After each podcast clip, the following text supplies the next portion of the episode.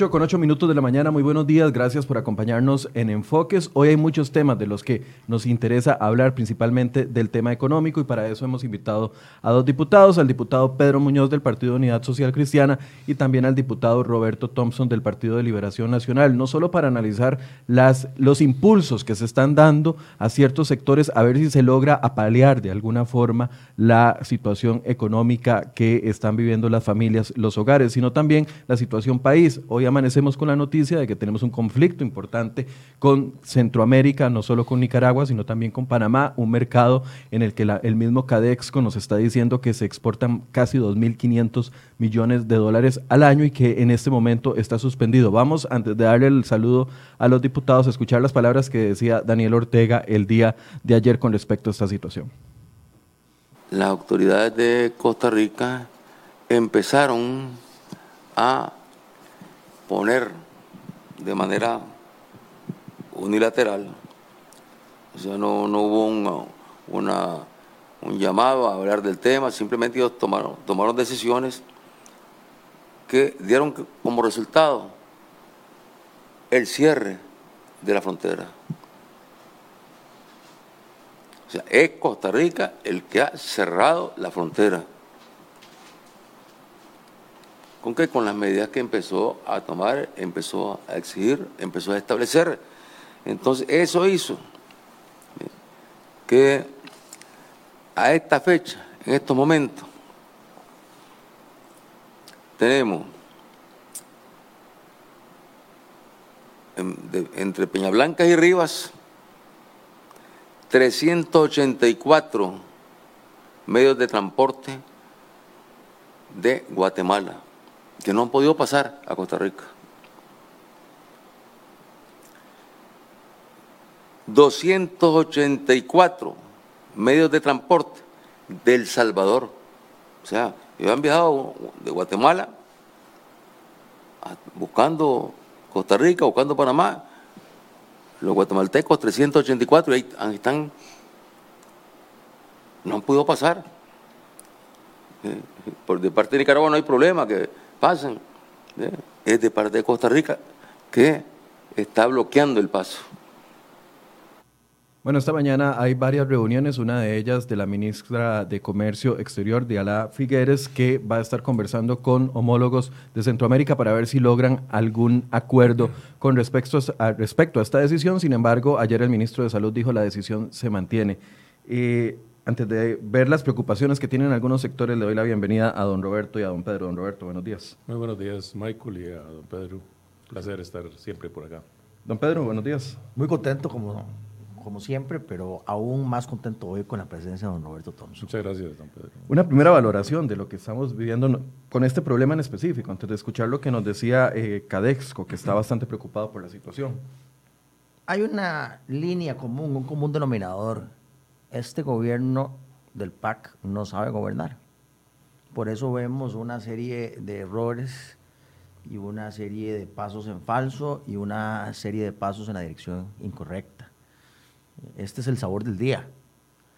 Pero si vemos, a, si vemos los anuncios de disque de reactivación económica, que no van a reactivar absolutamente nada, si vemos los planes de salvamento financiero, que no van a salvar a absolutamente nadie. Si vemos su empecinamiento por simplemente endeudarse sin tomar medidas para socarse la faja, lo que vemos es una constante de errores que puestos en una película lo que significan es que este gobierno no sabe gobernar. Hay que darle el crédito al ministro de Salud, que con aplomo, con tranquilidad, con ecuanimidad, ha presentado la situación, el estado de situación de esta pandemia, se ha controlado gracias a medidas correctas y entonces ese bien actuar del ministro de Salud ha tapado, ha disimulado toda la otra serie de errores que ha tenido el gobierno y que nos tiene sumidos en esta gran crisis económica. Este punto específico que nos está generando este problema hoy en la mañana, ¿lo ve como un error? Este punto lo veo como un error desde varias perspectivas. Eh, la no comunicación a Nicaragua y a Panamá de previo, la no coordinación, eh, la, la falta de hacer un protocolo para que la carga pueda pasar y pueda venir, pueda salir. Es decir, yo lo que siento fue que hubo una medida intempestiva y no se estableció un protocolo. Nosotros no podemos seguir tomando medidas intempestivas, tenemos que tomar medidas graduales y medidas sujetas a un protocolo de forma tal de que la actividad ordinaria no se pare. Eh, tenemos que buscar ese equilibrio. Yo sé que es difícil el equilibrio, pero hay que buscar el equilibrio. No podemos simplemente eh, cerrar, eh, decir que no y, ver qué va a pasar. y para poner las cosas en contexto, creíamos tal vez, o intuíamos equivocadamente tal vez, que esta crisis iba a durar un mes, dos meses, dos meses. Y tal vez entonces en ese entendido, pues sí estábamos de acuerdo en tomar medidas drásticas, porque inconscientemente pensábamos que esto iba a durar poco, pero ya ahora vemos que esto va a durar mucho. Y entonces, si no tomamos, no tomamos medidas graduales, nos vamos, a, nos vamos a encerrar y nos vamos a morir de hambre por estar, eh, por haber tomado medidas absolutamente radicales. Don Roberto, una primera apreciación sobre esta situación. Yo resumiría eh, en una falta de liderazgo y de claridad. Eh, este país no venía bien mucho antes de la crisis que estamos sufriendo en relación con la pandemia. Lo cierto del caso es que al anunciarse las medidas de reactivación económica por parte del, equipo que hizo el, gobierno, lo que nos anunció fue un plan de gobierno que debió empezar a esbozarse desde el año 2018, asumiendo eh, la responsabilidad del primer gobierno del Partido Acción Ciudadana que nos dejó o nos legó el heroico manejo de las finanzas públicas y una situación realmente caótica que, nos vimos obligados a enfrentar. Esta Asamblea Legislativa asumió con una gran responsabilidad y mucho desgaste también ante la opinión pública la responsabilidad de atender con premura esta, esta situación. Pero desde entonces las cifras del país eran eh, realmente preocupantes, casi que caóticas. Estamos hablando de un déficit de casi un 7%, con deuda de alrededor del 60%, con un desempleo que superaba el 12%, este, con una situación eh, de la economía en contracción, eh, falta de dinamismo, una competitividad a la baja.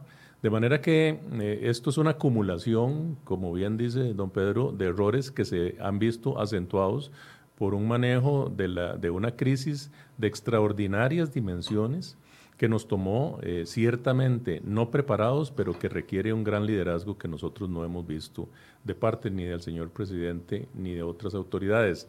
Eh, hecha la excepción, por supuesto, de algunos esfuerzos que se han hecho y hay que reconocerlo, y yo particularmente lo he hecho en el caso del ministro de Salud eh, y de las representantes de la Caja Costarricense del Seguro Social, pero que requiere un gran, una gran capacidad para lograr equilibrar el manejo sanitario con el manejo económico, porque hoy lo cierto es que este país eh, vive una enorme zozobra ante eh, decisiones que se toman a cuentagotas y que nosotros en la Asamblea Legislativa vemos con mucha preocupación y que esperamos que este, se corrijan en, las próximas horas, porque esto es un tema que afecta eh, indudablemente al país en general, pero a sectores que están clamando porque esas decisiones se den.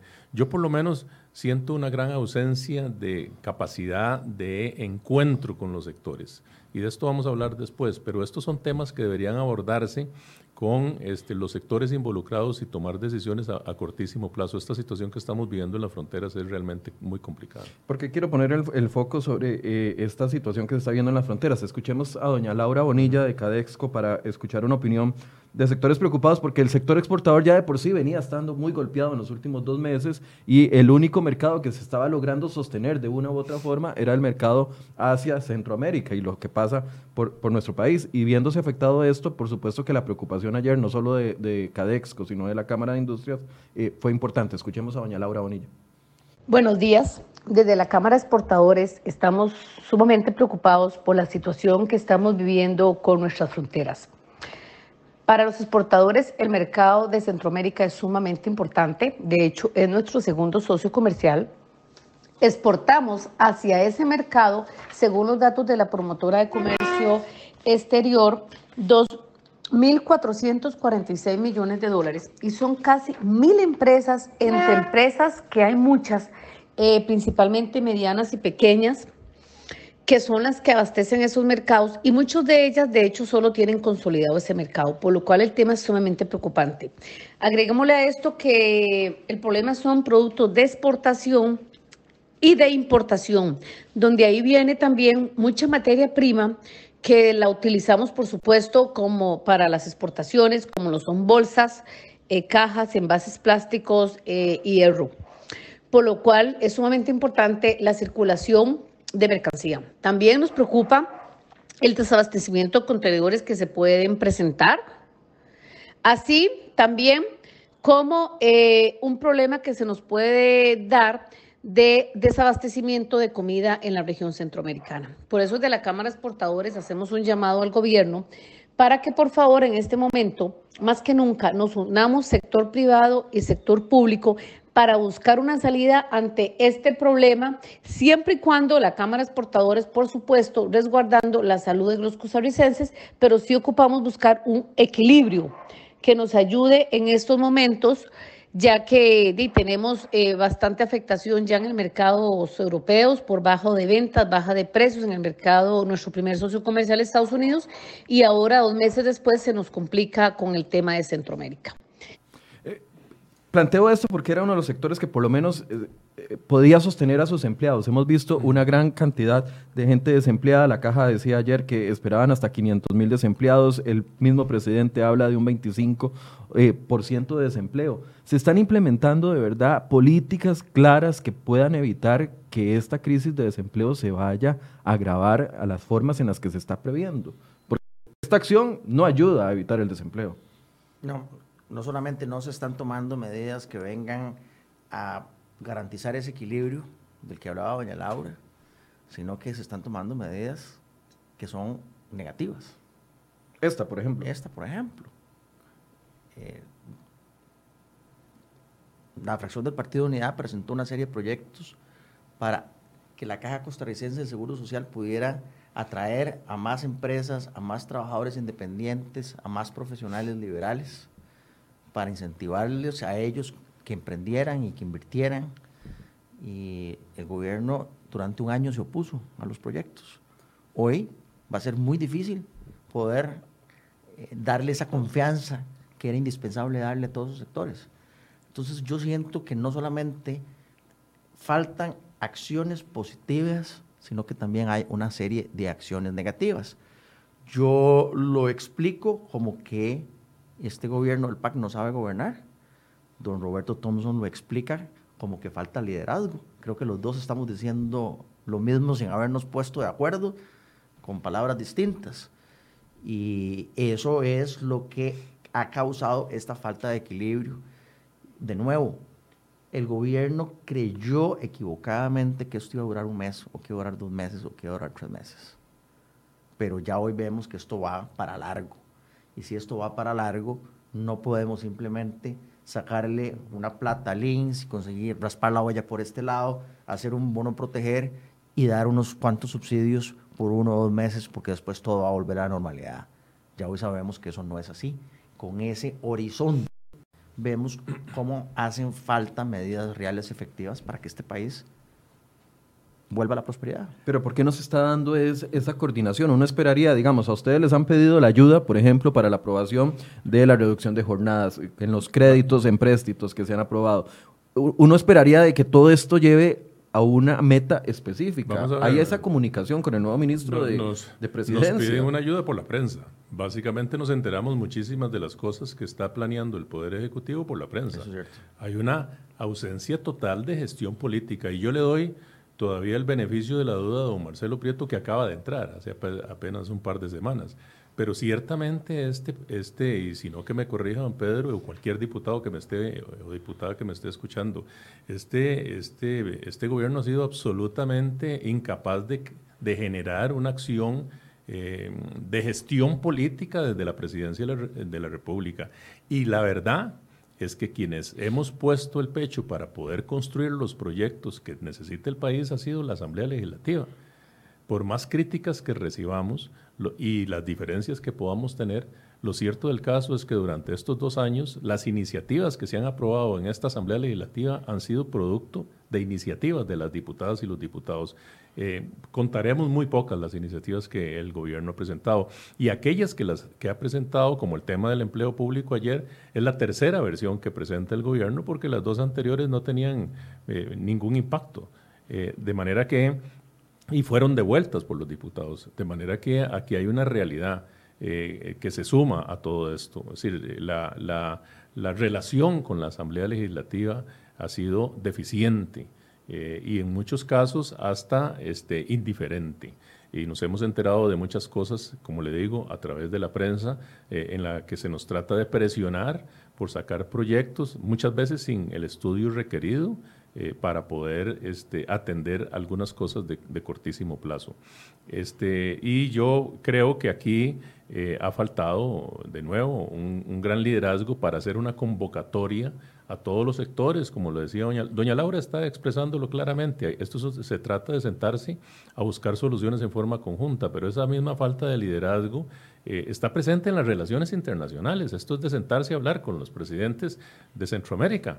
Eh, y establecer una mesa de trabajo regional. Esta crisis tiene dimensiones este, extraordinarias y debe atenderse con, con esa, esta, esta visión de que para salir de esto tenemos que salir juntos. Empresa privada, sector público, pero también los distintos países que conformamos esta región para poder avanzar. De lo contrario va a ser muy difícil y ahí es donde nosotros no vemos este, realmente eh, ese liderazgo ni vemos medidas concretas más que a cuentagotas decisiones que se van tomando a, la luz de los acontecimientos que van pasando día a día. ¿Qué se debería estar haciendo en este momento para evitar, sabiendo de que podemos tener eh, 500 mil personas desempleadas la próxima semana, en 15 días, en 22 días? Pero Michael, ¿qué se debería estar que haciendo? Le interrumpa esas 500 mil suman a las 300 mil que ya había. Correcto. Es decir, estamos hablando de que casi un millón de personas en este país van a tener este, problemas de empleo durante los próximos meses, no sabemos cuánto. Y eso significa, como bien lo dice don Pedro, eh, este, hambre en los hogares, eh, que muchos están pasando en este momento y el país no puede depender porque no tiene la capacidad para establecer simplemente subsidios, indemnizaciones, bonos de este tipo y sostenerlo durante meses. Aquí una de las, digamos, de las omisiones más grandes que tiene la política que se ha tratado de implementar es el apoyo, la falta de apoyo al sector productivo e, y esto tiene que ver con, con estos temas de las fronteras. Es decir, ¿cuál es el verdadero apoyo que el gobierno de la República, el Estado costarricense le está dando al sector productivo? En cuenta el sector turismo, por ejemplo, que es uno de los temas de que vamos a hablar ahora.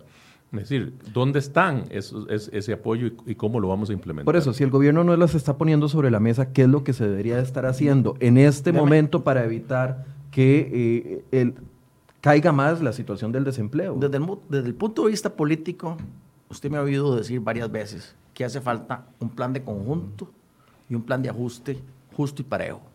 Eso lo he dicho aquí en CR hoy un montón de veces. ¿Cómo sería ese plan de conjunto? Vea, lo primero que debe es cuánta plata viene de afuera y cuánta de esa plata se le va a canalizar al sector productivo. Porque ya sabemos que de los 900 mil millones que están en los bancos del Estado, las condiciones de la SUGEF no permiten irle a dar plata a una empresa que no tiene flujo.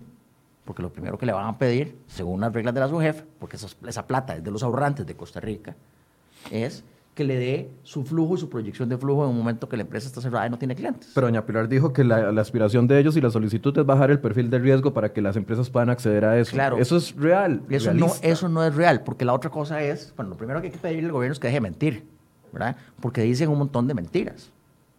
Un montón de mentiras. Eso no lo pueden hacer, no puede bajarse sustancialmente el perfil de riesgo simplemente porque esa plata es de los ahorrantes. Y entonces no se le puede meter más riesgo o mucho más riesgo a esa plata que ya está, de por sí está en riesgo. Entonces, plata nueva que venga de afuera tiene que apartarse un buen porcentaje para dárselo al sector productivo, para apoyar al sector productivo. Porque, por ejemplo, yo no se lo reconocía a don Roberto cuando entrábamos a aquel cuarto. Yo presenté un proyecto de ley de incentivos turísticos. Ese es un buen proyecto para el mediano plazo. Pero yo le reconocía a don Roberto, para llegar al mediano plazo hay que pasar por el cortísimo y el corto plazo. Estas empresas están a punto de la quiebra. ¿Cómo hacemos para que no cierren? ¿Cómo hacemos para que mantengan los empleados? Entonces, hay que darles oxígeno, capital de trabajo para que puedan subsistir. La única manera, la única plata que yo veo, después de haber observado por todo lado, es la plata que viene de afuera. Esa plata que viene de afuera tiene que ser utilizada para pagar deuda, pero también una parte tiene que ir al sector productivo. Así lo está haciendo la Unión Europea. Entonces, eso es algo que es fundamental hacer. La otra cosa que hay que hacer es bajarle las cargas al sector productivo. Por ejemplo, en ese proyecto de incentivos turísticos que yo presenté, va una disposición que dice que ya no se le va a quitar el 8% como adelanto del impuesto sobre la renta de los pagos que se hagan con tarjeta de crédito. Usted va hoy, por ejemplo, a un restaurante y usted paga con tarjeta. De ese pago, el 8% se lo deja Hacienda porque está considerando que ese restaurante va a tener ganancias y va a tener que pagar impuestos sobre la renta. Ese restaurante no va a tener ganancias. Entonces, ¿para qué le van a acapar, como decimos popularmente, el 8% como un adelanto al pago del impuesto sobre la renta, si hoy sabemos que si ese restaurante subsiste va a ser un milagro? Entonces, no le quiten ese 8%. Entonces, la otra cosa que hay que hacer es quitarle presión extra que tiene el sector productivo. Eso también aplica, por ejemplo, en el tema de las eh, contribuciones sociales. Si usted es un trabajador independiente, hoy usted paga el doble de lo que paga un trabajador común y corriente. Entonces, en lugar de pagar 9.5, está pagando 18. En lugar de pagar 10.5, está pagando 18. 18% de sus ingresos. Eso asfixia a ese trabajador independiente que usted quiere que ese trabajador independiente se, se mantenga pulseándolo. Entonces, hay una serie de medidas que deben tomarse ya para quitarle cargas al sector productivo. Claro, pero también le quita ingresos al Estado. Entonces, ¿cómo se balancea eso? Cuando usted le quita cargas al sector productivo, el sector productivo tiene un incentivo de acercarse a la caja. Mi propuesta es que si a ese trabajador independiente usted le baja la carga, no solamente fideliza a ese trabajador independiente que ya está en la caja, sino que va a invitar a cuatro o, cinco trabajadores independientes que no están para que se acerquen a la caja y que no están pagando absolutamente nada. Hoy la caja debe buscar como una empresa ampliar la base y reducir. Ampliar la base y generar clientes nuevos. La caja tiene que pensar de esa manera. Pero además nosotros, nosotros... pero quiero, quiero decirle aquí algo aquí al probablemente futuro presidente de la Comisión de Económicos. Estábamos hablando, estábamos, me, estaba pidiendo el voto ahora aquí delante suyo. con su voto. Pero, claro, pero entonces vamos a hablar, hablemos de mi voto. Hablemos de, hablemos de mi voto aquí transparentemente. En la Comisión de Económicos, para volver a aterrizar a la responsabilidad que tenemos nosotros desde la Asamblea Legislativa, expliquémosle a quienes nos ven y nos escuchan, que don Roberto y yo estamos en la Comisión de Económicos. Él presidió la Comisión de Económicos el año pasado y nos decía ahora que está aspirando a reelegirse. Estamos hablando entonces de mi voto. Entonces hablemos de eso, don Roberto. Hay tres proyectos presentados por la fracción del Partido Unidad Social Cristiana que buscan ampliar la base, bajar las cargas y ampliar la base. Entonces, yo le, le, contesto aquí en público, sí, estoy muy interesado en poder votar por usted. Hablemos en serio después de cuáles son los proyectos que nosotros como Asamblea Legislativa, ante la falta de liderazgo que usted mismo dice que tiene el Poder Ejecutivo, cuál es el liderazgo que vamos a asumir nosotros como diputados de la República. Y aquí hay un caso concreto, bajar las cargas para que los costarricenses puedan acercarse a la Caja Costarricense. Por eso les preguntaba, porque la gente dice, bueno, muy fácil criticar y no hay, ¿dónde están las propuestas de los diputados para levantar esta situación del desempleo ya que el Estado no lo está haciendo? Bueno, el Estado no, perdón, claro, el gobierno no, de, eh, y don Pedro habla de un tema que hemos discutido en la Comisión de Económico, incluso nosotros personalmente hemos tratado de construir un texto sustitutivo respecto a ese tema y creo que es oportuno eh, empezar eh, o sea, retomarlo ahora una vez que se constituyen las comisiones, porque además le voy a decir otra cosa, el gobierno tuvo cinco meses durante las sesiones extraordinarias ¿verdad? Eh, prácticamente tres, tres, de esos meses eh, en el inicio de la crisis, en donde tenía la iniciativa de la, de la, ley, y aquí que me corrija, don Pedro, si alguna ley importante se presentó más que las que tuvieron iniciativa desde la Asamblea Legislativa, como la entrega parcial del FCL, por ejemplo, o algunos otros que, que realmente nosotros impulsamos. Entonces, este, lo cierto del caso es que ha habido esa ausencia. Ahora, en la misma línea de don, de don Pedro, este, yo presenté un proyecto para prorrogar por un año más el cobro del impuesto al valor agregado este, en, el, en los servicios turísticos. ¿Por qué? Porque hoy las, las empresas están en cero. Que empiezan a partir del 1 de julio. Empiezan a partir del 1 de julio. Lo mismo que el sector construcción, que tiene que pagar a partir del 1 de julio. Entonces, aquí pareciera que la lógica del gobierno es clavarle más impuestos a la gente y eso nos dejó entrever el señor presidente en el discurso del 4 de mayo, donde incluso llegó a ofrecer el 10% de su salario que al final no, no, ha podido concretar, este, eh, eh, eh, dejando por ahí entrever la posibilidad de enviar lo que ellos han llamado un impuesto solidario.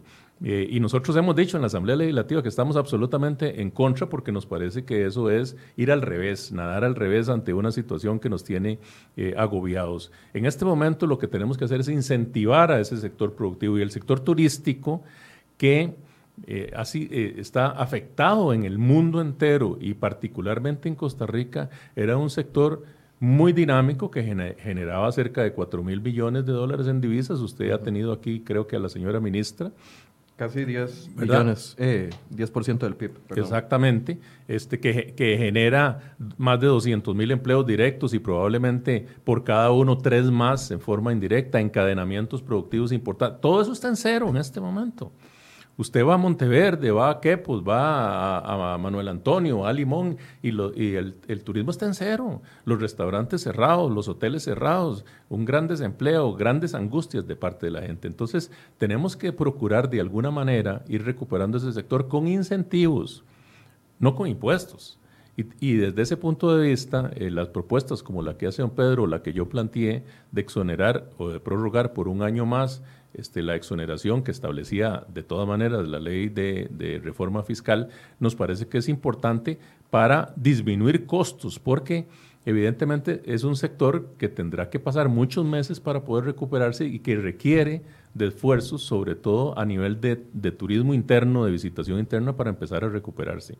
Ese tipo de iniciativas empiezan a generar dudas en el Ministerio de Hacienda porque el Ministerio de Hacienda está preocupado por recoger, por recoger plata. Pero ¿qué plata va a recoger? Roberto, lo interrumpo. Sí. Porque es que además el Ministerio de Hacienda se dispara a sí mismo. el primer proyecto que presentó el Ministerio de Hacienda fue un proyecto para perdonarle el cobro del IVA a Walmart. Cuando Walmart es un recolector, entonces le está dando un crédito a Walmart para que no, para que no se lo entregue.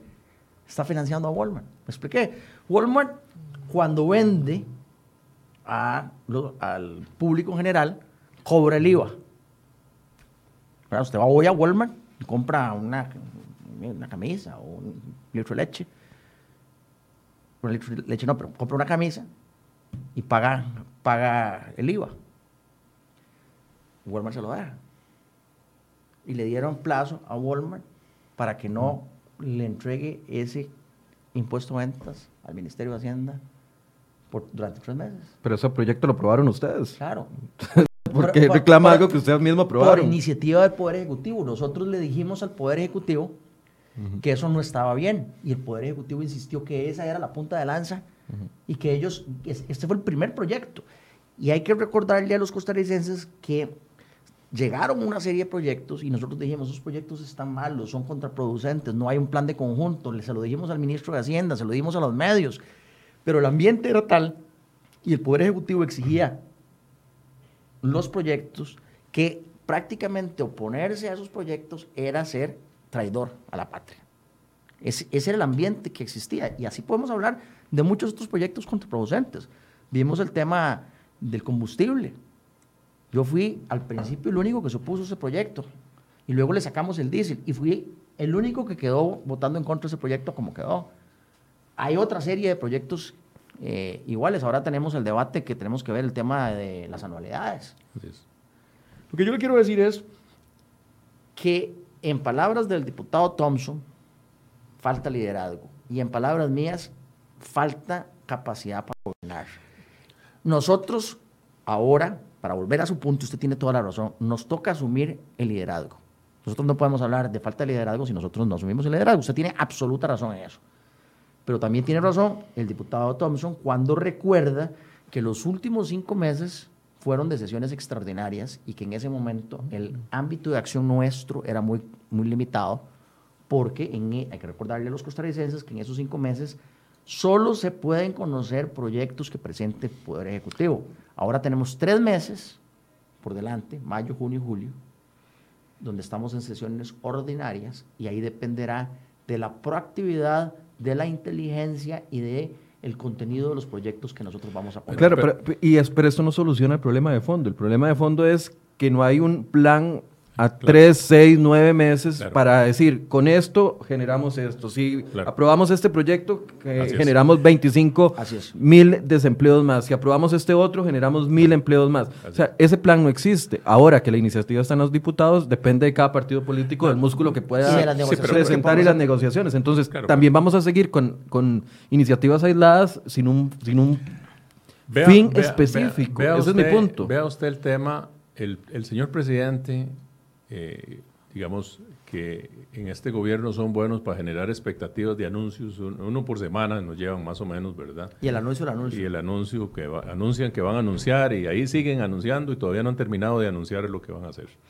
El señor presidente le presenta al país un plan en donde se van a inyectar al país 900 mil millones de colones de la banca pública. La banca, una semana después, nos dice que no son 900 mil son 584 mil millones lo que tienen disponible, por lo menos eso es lo que informó incluso CDR hoy.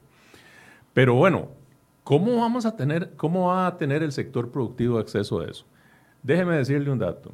El crédito bancario del sector turismo anda alrededor de 417 mil millones de colones según las últimas cifras que tiene este, los representantes del sector.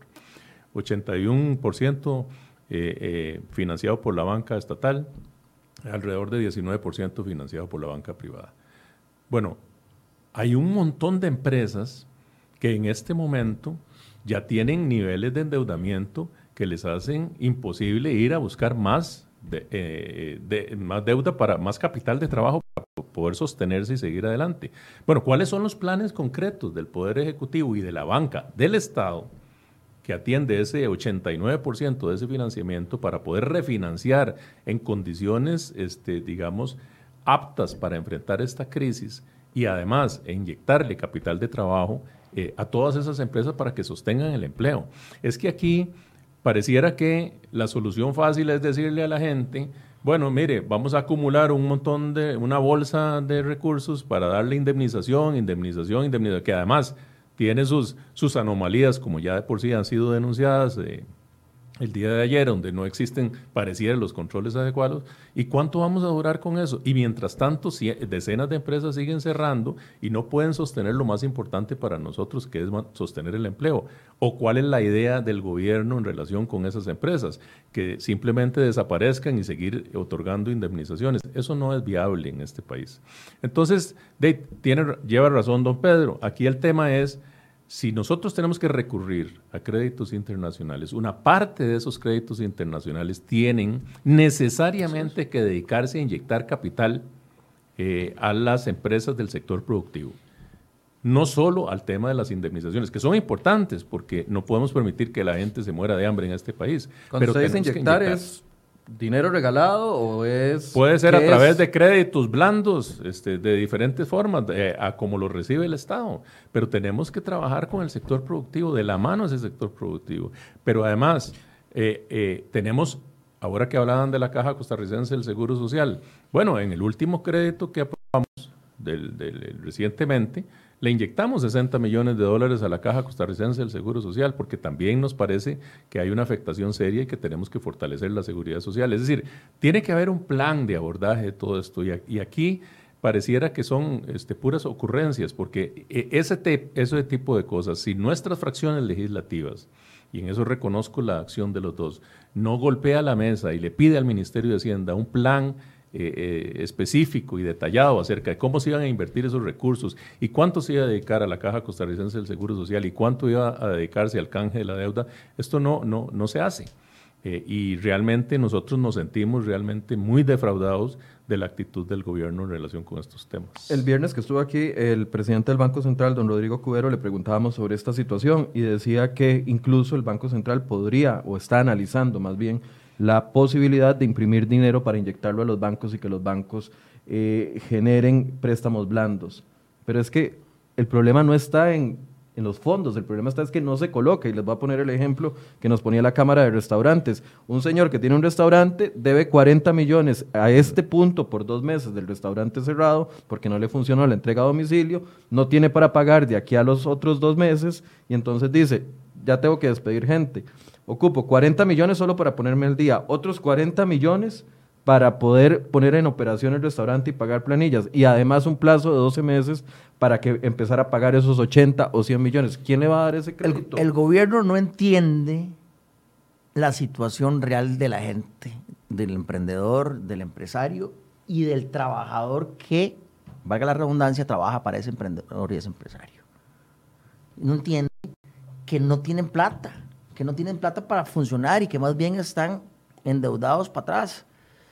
El gobierno cree que esa gente está al día con la caja y cree, además, porque eso es lo que han venido vendiendo, que cuando un emprendedor se atrasa con la caja es porque es corrupto, es porque es un sinvergüenza, es porque le está robando a la caja. No, no ha entendido que las condiciones en el país son tales que a ese emprendedor no le queda nada en la bolsa después de un mes de trabajo. ¿Por qué? Porque tiene que pagar la luz muy cara, porque tiene que pagar el combustible muy caro, porque tiene que eh, pagar las cargas sociales.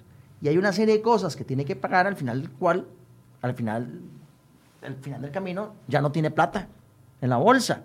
Entonces, cuando llegó la crisis, no había un colchón para enfrentar la crisis, porque venía coyol quebrado, coyol comido. Esa es la situación en la calle. Eso es algo que el gobierno no termina de entender. Pero ¿qué es lo que hace falta entonces? Un grupo, no sé, esta es una situación especial, que se defina un grupo entre presidencia, diputados, sectores, para tomar decisiones en grande y, medir y poner, una meta en corto o mediano plazo. Yo, quiero proponerle a ustedes dos una, una, idea, que me digan si consideran que estoy eh, si están de acuerdo o no. Yo considero que el gobierno no tiene interés, no tiene apetito para tomar una serie de decisiones duras. Quiere prolongar la toma de decisiones para que sea el próximo gobierno el que tenga que enfrentar esa situación. Pero aquí de dos años no va a haber sector productivo, no va a haber empleo. Pero, este eso va pero eso va a ser ya un problema de otro gobierno, problema de otro partido político. El gobierno lo que quiere ahora es conseguir préstamos, préstamos internacionales que le permitan llegar al otro lado de la orilla. Es, en mi opinión, eso es lo que está sucediendo. Entonces el gobierno dice, necesito, tengo todos estos préstamos acá, son no sé cuántos miles de casi millones. 3 mil millones de dólares. De dólares. Aquí estás, eh, con esto termino este año. Luego veo el año entrante. Y se acabó. En ese plan veo yo al Poder Ejecutivo. No quiere entrarle al tema del ICE. Voy a comenzar por una obra liberacionista, el tema leasing, no quiere entrarle. Que esa sea una bomba que le reviente al próximo gobierno. A, la caja. Me hace el favor de vuelta el diputado Thompson. Cuando el ICE tiene vencimientos por mil millones de dólares para los próximos meses. A, la caja nada. Que no los tiene. La caja no quiere entrar en el problema estructural. Y vamos a ver, hay una parte del problema estructural de la caja que pasa por pagarle la deuda, pero también hay otra parte de la caja que es que no se desperdicien los recursos, como sabemos que se desperdician los recursos en la caja. Eso hay que entrarle, a la caja hay que hacerlo en la cirugía, ¿verdad?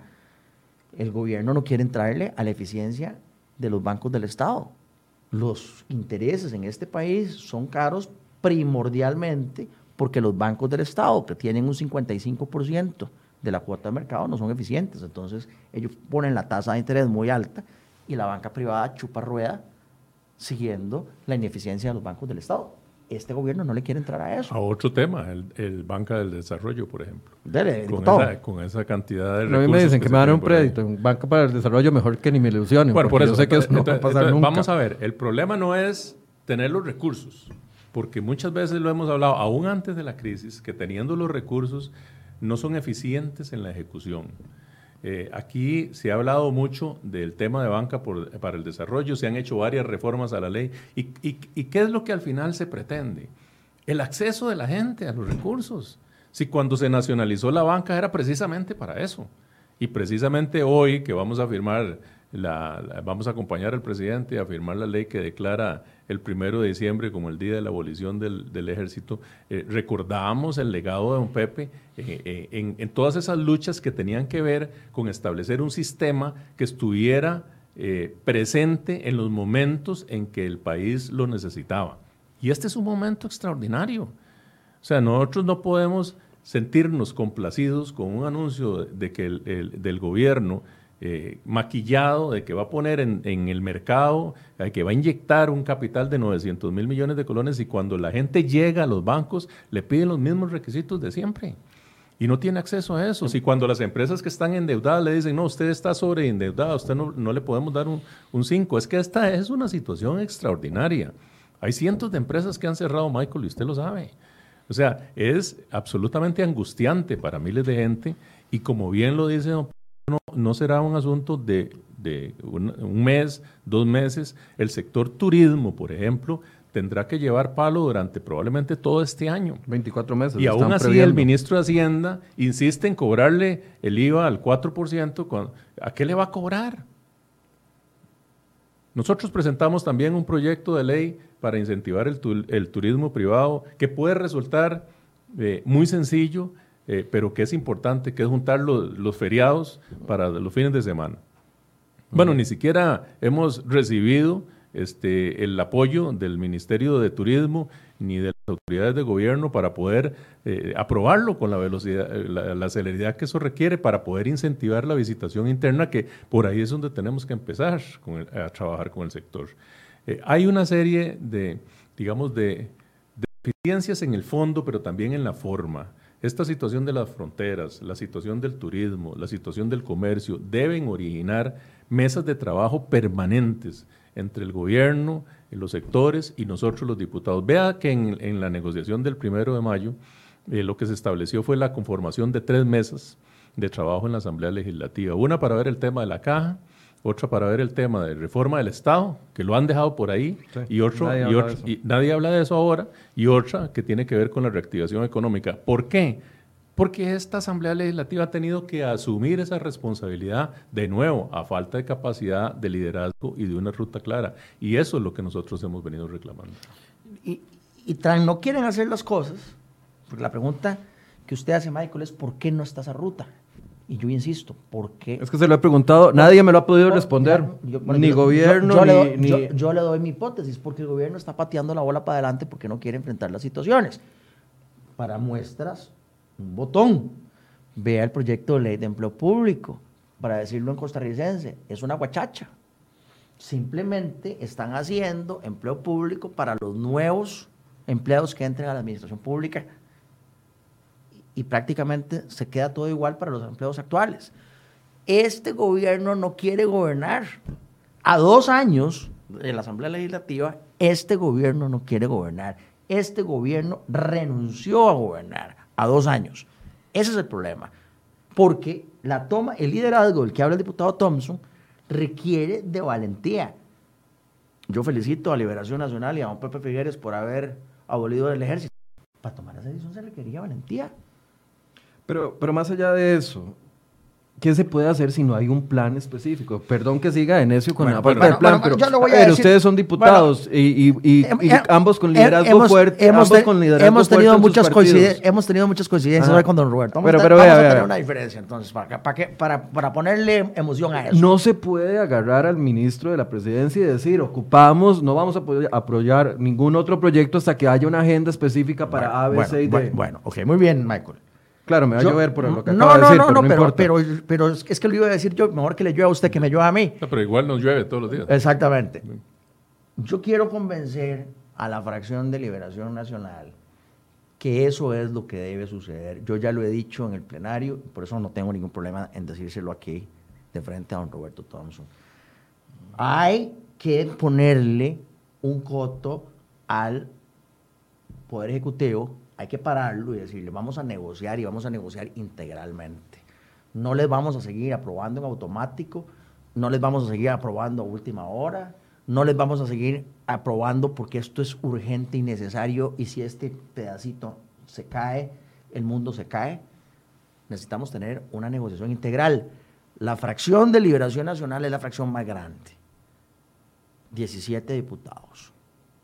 Necesitamos que la fracción de Liberación Nacional se empodere y le diga eso también al poder. Pero, pero Pedro, permítame corregirlo porque lo hicimos recientemente con este, con la tramitación de este crédito y lo hemos hecho en otras oportunidades. Bueno, más entonces. Es decir, vamos a ver, hay, hay compañeras este, que desde la Comisión de Hacendario le puedo mencionar y usted los conoce. Más, más entonces, usted, Roberto. Usted, la conoce, por ejemplo, a doña, a doña Silvia, a doña Yoleni, eh, este, a don Gustavo Viales, a doña Ana Lucía Delgado, que han tenido que reelaborar, reelaborar las mismas propuestas del Poder Ejecutivo. En el caso del, del, del, del, INS, eh, plantearon una moción para poder asegurar la recapitalización del, del Instituto Nacional de Seguros. En el caso del último crédito, el crédito traía una cláusula que por decreto se podrían, podrían establecer los usos de los recursos.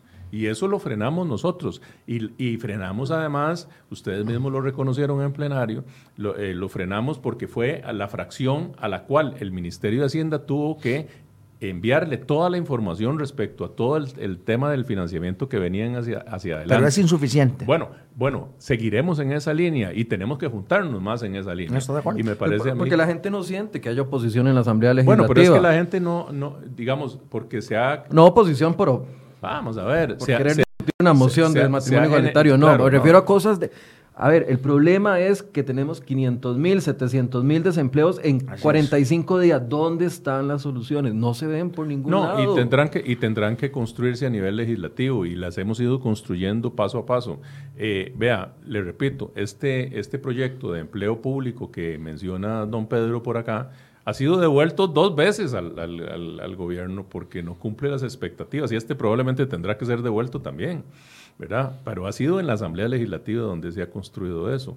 Por supuesto que la gente lo que ve al final es la aprobación de los proyectos, la aprobación del crédito, pero la gente no está viendo, por ejemplo, que este crédito tenía un componente importante para canje de deuda para mejorar las condiciones de la deuda, o que, contiene recursos para poder este, atender la emergencia de la gente que está más necesitada, o que contenía los 60 millones de dólares para poder inyectarle capital a la caja costarricense del Seguro Social que en este momento está sufriendo una crisis. Esas son cosas que se construyen internamente en la Asamblea Legislativa. Evitar que sea por decreto que el Poder Ejecutivo utilice los recursos establecer mecanismos de transparencia. estamos en una situación particularmente difícil en donde eventualmente habrá que aprobar algunos créditos externos. Ahora, ahí es donde nosotros tenemos la posibilidad de impactar, eh, como lo hemos hablado, cuánto de esos recursos van a ir a parar al sector productivo.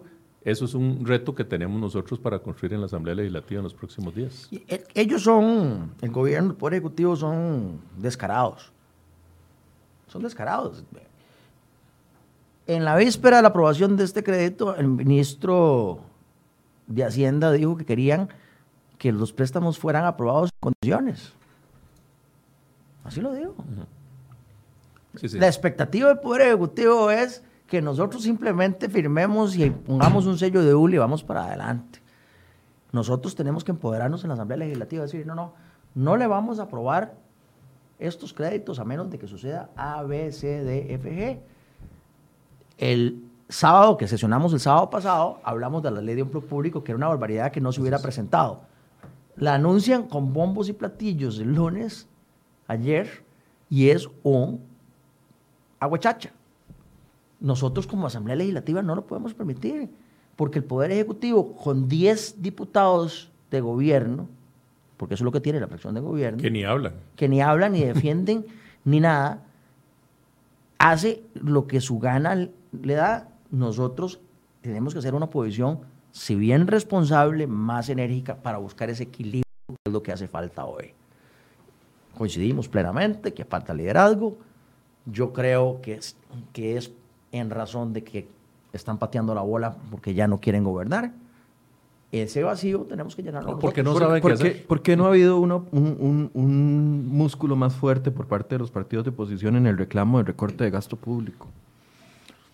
O sea, el gobierno ha dicho que ha recortado el gasto público y lo que ha sumado, si acaso, son 150, 170 mil millones de dólares, eh, de, De colones. de- de colones en un presupuesto de 10.5 billones. No representa ni siquiera el 2% de los presupuestos, sabiendo de que un montón de presupuestos no se van a ejecutar en este año. Ahí hay salidas, pero yo no veo, digamos, a sus partidos ejerciendo una presión sobre eso, por ejemplo. No, en- en- en- Bueno, a Pablo Heriberto Barca sí lo vi haciendo un resumen de lo que partidas que se podrían recortar y creo que sí, Jorleni sí. León Y me también. parece que Jorleni ha hecho un gran trabajo. Pero necesitamos también. hacerlo como fracciones, no, Sí. no como destellos individuales. Sí, sí, sí. Y hay que ser más insistente en eso, evidentemente. Eh, ahora, en la Comisión de Asuntos Hacendarios sí se han hecho esfuerzos importantes y yo tengo que reconocer que ahí se ha trabajado en forma conjunta, falta de iniciativa, ¿verdad?, del Poder Ejecutivo.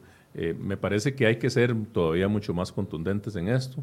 Eh, lo cierto es que eh, a falta de, mm, vamos a ver, de, de capacidad, de liderazgo, de interés del Poder Ejecutivo, este, durante los próximos dos años y sobre todo en este año vamos a tener que tomar decisiones en la Asamblea Legislativa que realmente enrumben a este país, porque la verdad es que uno siente una enorme desconfianza en las decisiones que se están tomando, eh, se siente que a pesar de algunos esfuerzos aislados, de algunas dependencias, de pues que hay que reconocerles el, el- trabajo, eh, lo cierto es que no hay una conducción clara, no hay una línea en la cual uno pueda confiar eh, y eso nos va a obligar a nosotros a redoblar esfuerzos en los próximos días. ¿Estarían dispuestos los partidos que ustedes representan a aprobar una nueva fondo para los bonos proteger? Viendo el panorama que Va- hay por va- tres meses más. Vamos, vamos O sea, a ver. Está la Lo- posibilidad, lo- en lo- tres meses se- bueno, se va a necesitar. El asunto es de dónde sale la plata. Lo primero que nosotros hemos solicitado es un informe detallado de, de cuánta gente está inventariada, cuánta gente se le ha otorgado, cuántos recursos. Toda esa información eh, la Asamblea Legislativa aún no la tiene. Y me parece que antes de seguir aumentando esa, esa buchaca, ¿verdad? Y ante algunas anomalías que se han presentado y han sido denunciadas, tenemos que tener primero esa información para poder tomar las decisiones que correspondan. Evidentemente, todos aquí entendemos y aquí no, no hay discusión en cuanto a que lo primer- la prioridad es evitar que la gente pase hambre. Eh, y eso es así.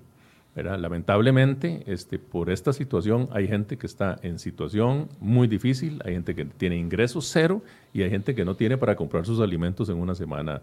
Entonces necesitamos apoyar a esa gente, pero esa debe ser una solución temporal. Aquí lo más importante es recuperar el dinamismo y eventualmente recuperar esa gente al, este, al, empleo. Eh, y tenemos que empezar porque el gobierno nos detalle toda esa información. Pero sí, sí analizan la posibilidad.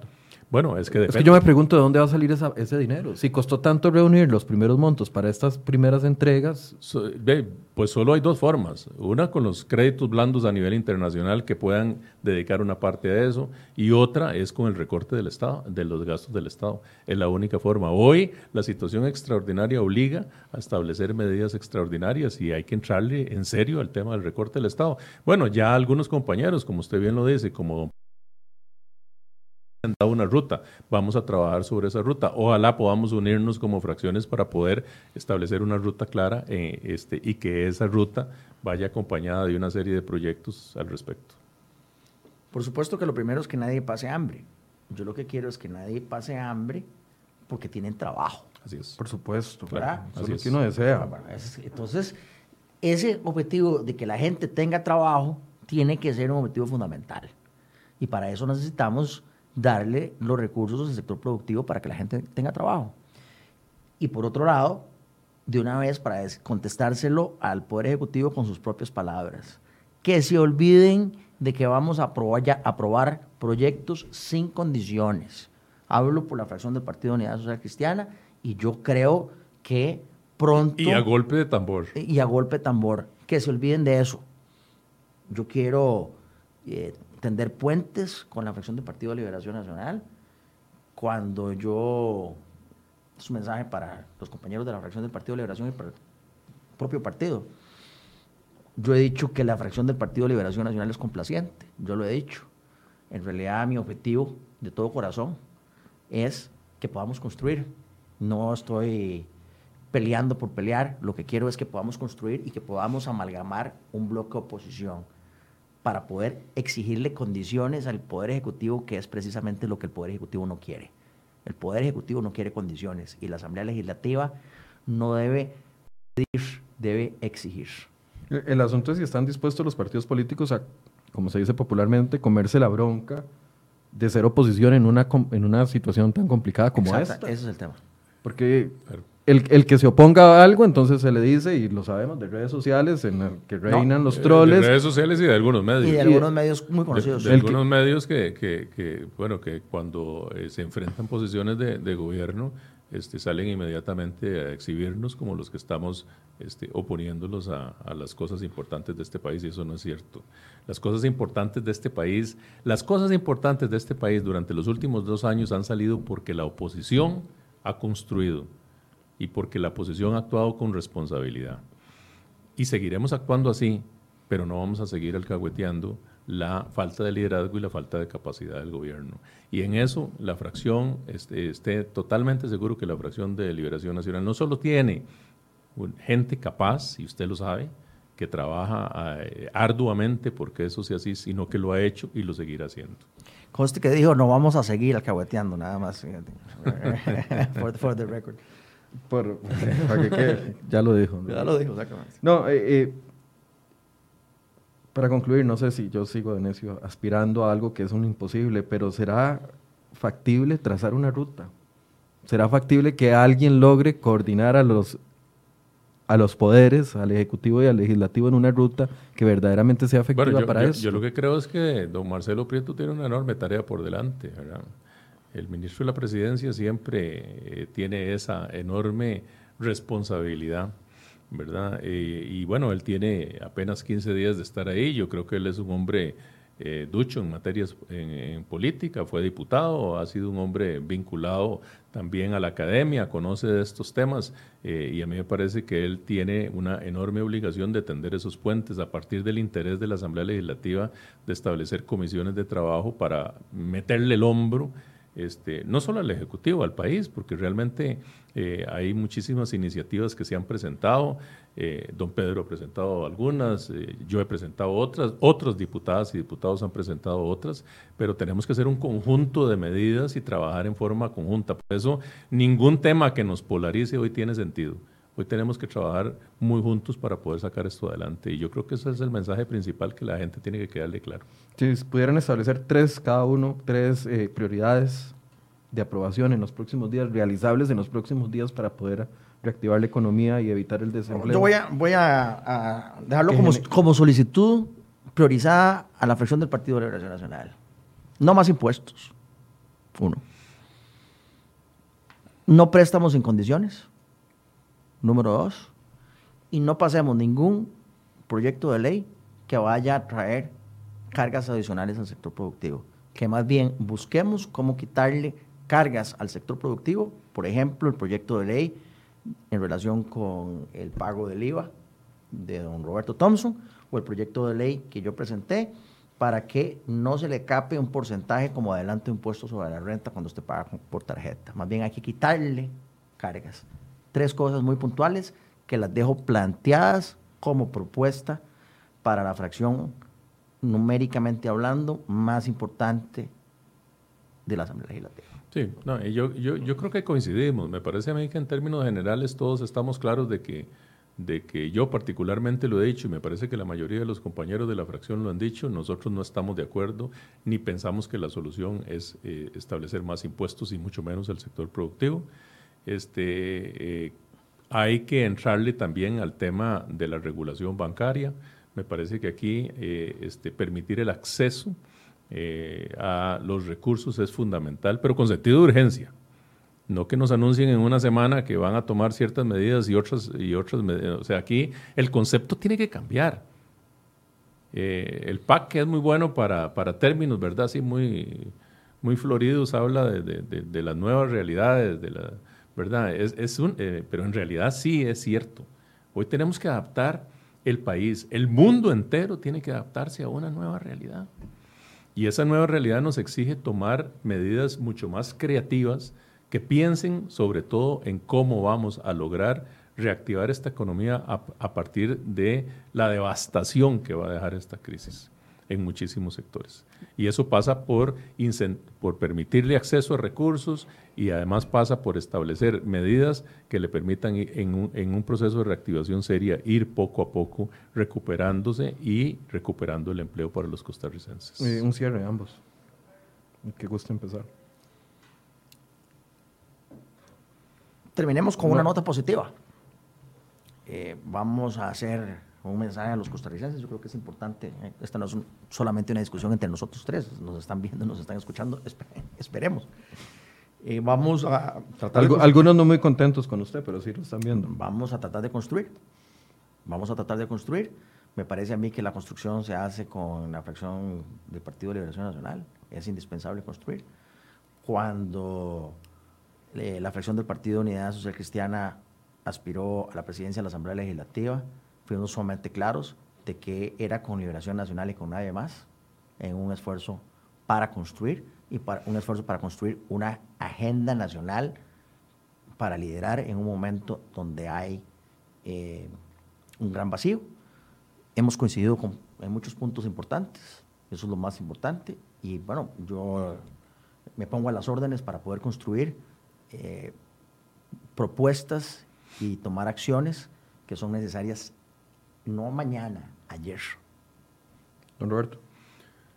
Sí, a mí me parece que hay que eh, sembrar esperanza en la gente, eh, pero no con discursos, eh, no con anuncios que, que, lo que hacen es generar más desconfianza. Hay que sembrar esperanza con acciones concretas, que en los distintos sectores que están siendo afectados, de, pues les permitan ver la luz al final del túnel a través de este, propuestas muy concretas que han faltado de parte del Poder Ejecutivo.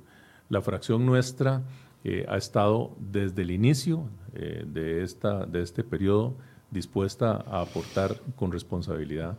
Y probablemente mucho de lo que se dice en las redes sociales y en la calle no, no, entiende la dimensión del trabajo hormiga que se hace en las comisiones para poder realmente eh, darle sustento a todos los proyectos que se han venido aportando, incluyendo el plan fiscal. Eh, de manera que el compromiso nuestro sigue siendo el mismo. Nosotros ahora tenemos que integrar esas comisiones. Eh, ojalá las integremos lo más pronto posible, la Comisión para atender el problema de la caja, la, Comisión de Reactivación Económica y la Comisión de Reforma del Estado, eh, y, las, y las distintas comisiones permanentes de la Asamblea Legislativa. En esas tenemos que juntarnos mucho más. Eh, hoy es hora de trabajar de forma unida, todas las fracciones de la Asamblea Legislativa, y de establecer las condiciones que desde la Asamblea Legislativa podemos impulsar para que realmente este país recobre la esperanza, pero sobre todo recobre el dinamismo y la fe de que en democracia podemos recuperarnos de esta crisis. Bien, muchas gracias a ambos diputados. Nada más quiero cerrar con una noticia de última hora que eh, estamos publicando. Ya es una información que venía circulando desde el día de ayer. El Ministerio Público eh, confirma que investiga al presidente Alvarado por presuntas irregularidades en el tema de Caldera. La Fiscalía General confirmó que tiene abierta una investigación contra el presidente Carlos Alvarado y tres personas más e incluso solicitó a la sección de anticorrupción del organismo de investigación judicial una serie de diligencias los otros investigados serían el ministro de Coordinación en el sector privado André Garnier, Juan Ramón Rivera, presidente ejecutivo del Instituto de Puertos del Pacífico, y Ricardo Ospina, gerente de la Sociedad Portuaria de Caldera. Esta es una noticia que se está confirmando en estos momentos. El caso está siendo tramitado por la Fiscalía en conjunto con dicha sección en virtud de que hay personas, de que parte de las personas denunciadas pertenecen a los supremos poderes. Pueden leer la nota completa en cereoy.com. Muchas gracias. Inmediatamente saliendo aquí la vamos a leer. Muchas gracias, don Pedro. Muchas gracias, don gracias a la orden. Y gracias a ustedes por su compañía. Mañana quiero preguntarles algo antes de irme. ¿Qué opinan del, del crédito del tren? ¿Lo van a apoyar? Yo tengo grandes reservas en este momento. Estoy más que no que sí. ¿Por qué? Porque en un momento donde hacen falta recursos, yo entiendo que el tren va a actuar con manera, de manera eh, deficitaria por muchos años. Entiendo que son 60 millones de dólares al año de déficit. Y en un momento donde nuestra preocupación es darle comer a la gente darle empleo a la gente, 60 millones de dólares de déficit al año es mucha plata. Don Roberto, ¿qué opina del crédito del PREN? Sí, bueno, yo, yo desde que era alcalde he estado insistiendo en la necesidad de modernizar el transporte público y el tema del tren me parece que es fundamental en este país. Este, he dicho que bajo esa perspectiva eh, debe analizarse este proyecto, pero también, igual que don Pedro, este, lo revisaremos en detalle para determinar cuál es la viabilidad que tiene. Bueno, mañana vamos a hablar del tema del tren. Va a estar acá la primera dama y también la presidenta de Incofer para hablar sobre las preocupaciones que existen, su posición con respecto a este tema y también vamos a consultar a algunos diputados la posición sobre este crédito. Muchas gracias por su compañía y muy buenos días.